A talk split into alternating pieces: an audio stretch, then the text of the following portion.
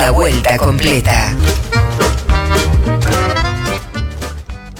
Saludamos a la ministra de las Mujeres, Políticas de Género y Diversidad Sexual de la provincia de Buenos Aires, la señora Estela Díaz. Hola Estela, buenas tardes. Acá en la 530 la saludamos Víctor Mastrangelo y Andrea Recupero. Hola, ¿qué tal? ¿Cómo te va? Buenas bueno, un gusto y muchas gracias por atendernos. Eh, en un día tan especial como, como este, en el que estamos todos eh, muy contentos porque Maya eh, apareció sana y salva, pero también preguntándonos por todas las cosas que, que, le dan contexto a este caso y que nos atraviesan. ¿sí? Básicamente el problema de, de la pobreza, el problema de eh, la vivienda, eh, el problema de eh, mujeres como la mamá de Maya y Maya misma, ¿no? Que es una menor, pero están viviendo en la calle y sin las cosas que, que se necesitan. Y bueno, nos interpela este tema y queremos saber cuál es su mirada.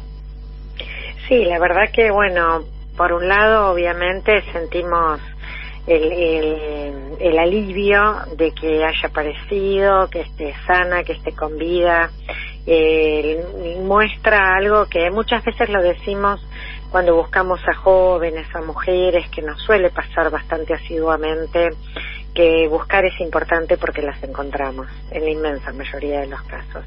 Eh, algunos no tienen tanta repercusión mediática como ha tenido esto, además una niña, ¿no? La verdad que muy impactante todo el contexto en el que se da esta situación. Y la verdad que una dice, bueno, ahora eh, así como fue abrigada por la campera de la policía que la encontró y que la notó toda fría con una remerita, bueno, tiene que ser abrigada por un Estado que da respuestas a las necesidades que evidentemente tiene Maya y tiene muchas otras niñas, niños, familias, estaban ¿no? en un contexto de situación de calle, de consumos problemáticos, bueno, hay respuestas de abrigo, de cuidado, de espacios desde la política pública que tienen que dar eh, y tienen que estar presentes antes de que ocurra esto. Estuvimos en el límite de, que lo que resulte sea lo peor y no como resultó que se le encontró a Maya. Así que esto me parece que deja claramente como lección y también algo que después señalaban en la búsqueda que hay no determinados protocolos, indicaciones, bueno, no mostremos más las imágenes de ella, cuidémosla, parte de cuidarla y ya está.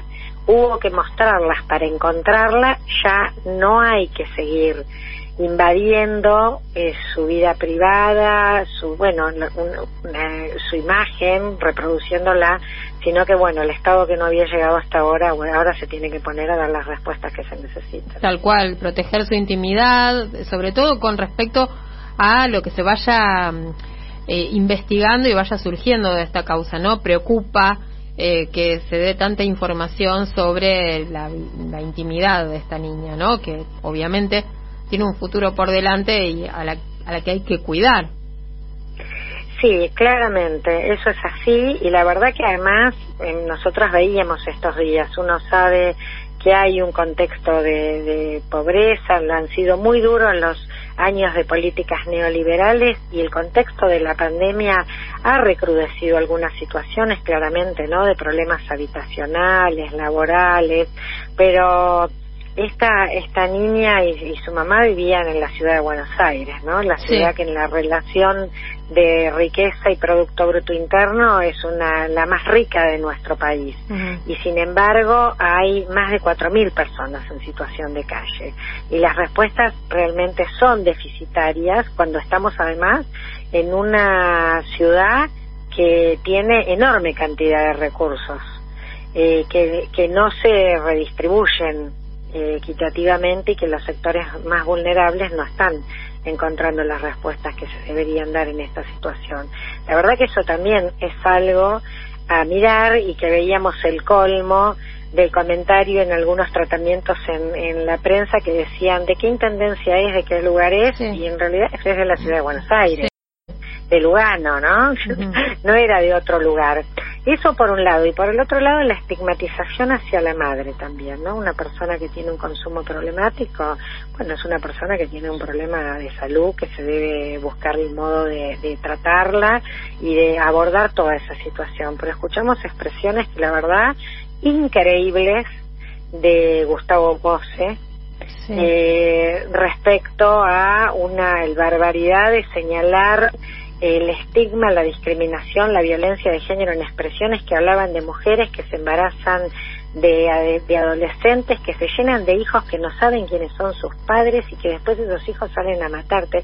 Una cosa tremenda que una persona además que tiene la responsabilidad institucional de una intendencia eh, diga semejante atrocidad. La verdad que es... ¿Lo van a denunciar? ¿Lo va a denunciar Estela usted como eh, funcionaria de la provincia? Le pasamos le pasamos esto a nuestros equipos legales. Ellas nos señalaban que violencia de género y discriminación desde ya que son dos cuestiones y que está absolutamente normado por nuestras convenciones, tratados, leyes, es gravísimo. Es gravísimo porque además el impacto a quienes tienen responsabilidad política e institucional es mucho más grave lo que esto impacta socialmente esas expresiones de profunda discriminación y de violencia. Mm, lo hizo eh, hace unos días también el propio Pichetto, ¿no? De la, del mismo sector político. Cuando dijo que eh, habría que exigirles a los que reciben la UH no tener más de dos hijos o dársela solamente a los que tienen dos hijos. Sí, eh, una cuestión, la verdad que es increíble. Yo digo, bueno, eh, hay algunos sectores, nosotros escuchamos hace varios años cuando se empezó con políticas como la UH, decir que se iban esos recursos por la canaleta del juego y de la droga. Eh, cuando en realidad además nosotros lo que se ha visto siempre en la sociedad, que los sectores de mayor pobreza son las mujeres quienes cuidan, quienes hacen rendir los recursos, quienes además participan muchas veces en espacios solidarios, comunitarios, de acompañamiento a los demás, todo, todo lo contrario como mayoría de ese estigma que se quiere hacer y que en tal caso hay que mirar como sociedad eh, qué posibilidades tuvieron las personas. En esto que digo, ¿no? Hay distribución, ¿qué pasa con, con la distribución de la riqueza en ese sentido, con las posibilidades para esas personas? Eso es lo que nos interpela como sociedad. Cuando se plantean estas afirmaciones de, de dirigencia política, la verdad que mm, es muy grave, es muy grave porque yo no recuerdo las expresiones que vos señalás que dijo Pichetto, no las ahora las, ahora las busco ahora pero, las busco. pero esto esto que estábamos escuchando de Pose es de una violencia y estigmatización y discriminación gravísima. Fue hace cuatro días la declaración de Pichetto y dijo habría que darle a la, UA, eh, la UH a los que no tienen más de dos hijos porque si no tienen un montón. Sí bueno además está totalmente, además son burros, ¿eh? que estudien un poco, que miren las estadísticas. Y muchas veces se planteó como que las mujeres iban a embarazar para tener la asignación por hijo. Todo es para estigmatizar. La doble, ¿no? A los sectores pobres y a las mujeres. La doble discriminación está totalmente comprobado que nada de eso ha ocurrido, todo lo contrario, lo que vimos en un proceso virtuoso de, de generar programas sociales, de generar oportunidades para la terminalidad educativa, vimos que a partir, por ejemplo, de programas como la, la asignación por hijo, más el progresar, más otro tipo de políticas de promoción, llegaban por primera vez en la familia a la universidad, cuando además se crearon las universidades del conurbano. Bueno, el fenómeno que ha demostrado es exactamente el contrario de esas afirmaciones, que se basan en ningún tipo de evidencia científica, pero en lo que se, se basan es en un profundo prejuicio contra las mujeres y las personas en situación de pobreza. Víctor, mi compañero, tiene consultas, Estela. Bueno. Sí, ¿qué tal? Este? Primero un comentario. Menos mal que es el progresismo de los radicales, ¿no? Sí, la verdad que hace rato que me parece... como son los conservadores.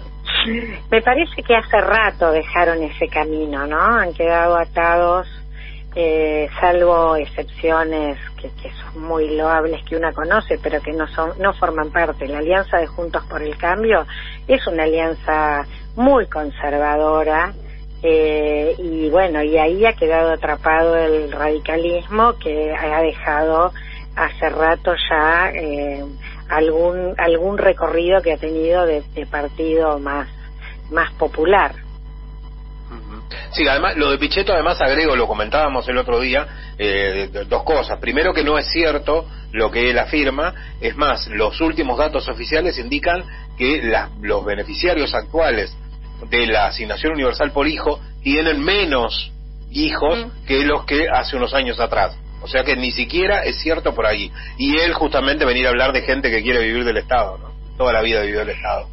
Así que no sería, además, a, mí, a, mí me, a mí me parece además que una persona que viene del peronismo es más lamentable, ¿no? Porque uno dice, bueno, el radicalismo dejó hace mucho la senda del campo popular, pero alguien que viene eh, del peronismo, la verdad que hacer eh, un viraje tan de, de, un, de un modo tan grotesco antipopular es, la verdad que, bueno, fue de hecho aliado eh, por Juntos por el Cambio en la última elección y por lo tanto promoviendo ser parte de la fórmula eh, con Mauricio Macri, algo que además, bueno, fue claramente derrotado por este pueblo que eligió otro camino, ¿no? Que eligió un camino diametralmente opuesto a lo que se hizo durante los cuatro años de Macri y de Vidal en la provincia de Buenos Aires. Y me parece que ahí lo que aparece es frente a respuestas que empobrecieron al país, se endeudaron, en lugar de hacerse responsables de las políticas que, que nos llevaron a este camino en el país, eh, ponerle la responsabilidad individual a las personas que son víctimas de esas políticas.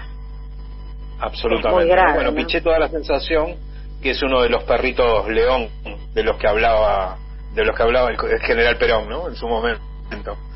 Eh, pero sí, por suerte la mayoría, por eso digo, pero solo una cosa, una cosa más, digo, por suerte no, solo que ese, esos pensamientos fueron derrotados electoralmente, sino que también el peronismo cada vez más y en este momento que está renovando sus autoridades, con presidiéndolo Alberto Fernández en la Nación, Máximo Kirchner en la provincia, toma un camino completamente distinto, ¿no? El que plantea la mirada, el abrazo, entender las dificultades sociales y que hay que redoblar todos los esfuerzos para que haya trabajo, producción, inclusión, igualdad. Esa, ¿no? Eso es lo que el Estado debe dar y no, no responsabilizar a los individuos de las situaciones que padecen. Estela le decía que le cambiaba de tema porque eh, me parece que a Manuelita no la encontró porque está en París, pero usted anda por Peguajó y sé que el ministerio anda de gira por diferentes ciudades. ¿Qué es lo que están haciendo en esa en esa gira, Estela? Mira, hoy estamos aquí con una reunión de gabinete, hemos estado con el gobernador Axel Kicillof y, prácticamente casi todo el gabinete de la provincia.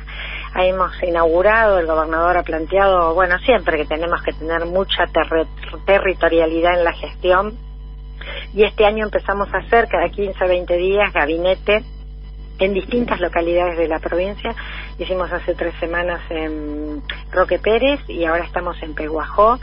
Eh, vinieron también varios intendentes de la región y se hizo una serie de actividades que tienen que ver con la obra, con la obra de infraestructura, con los caminos rurales, con la entrega de escrituras. Tuvimos una reunión de gabinete, bueno, conversamos respecto a la agenda que es prioridad en esta sección cuarta de la que es parte Peguajó.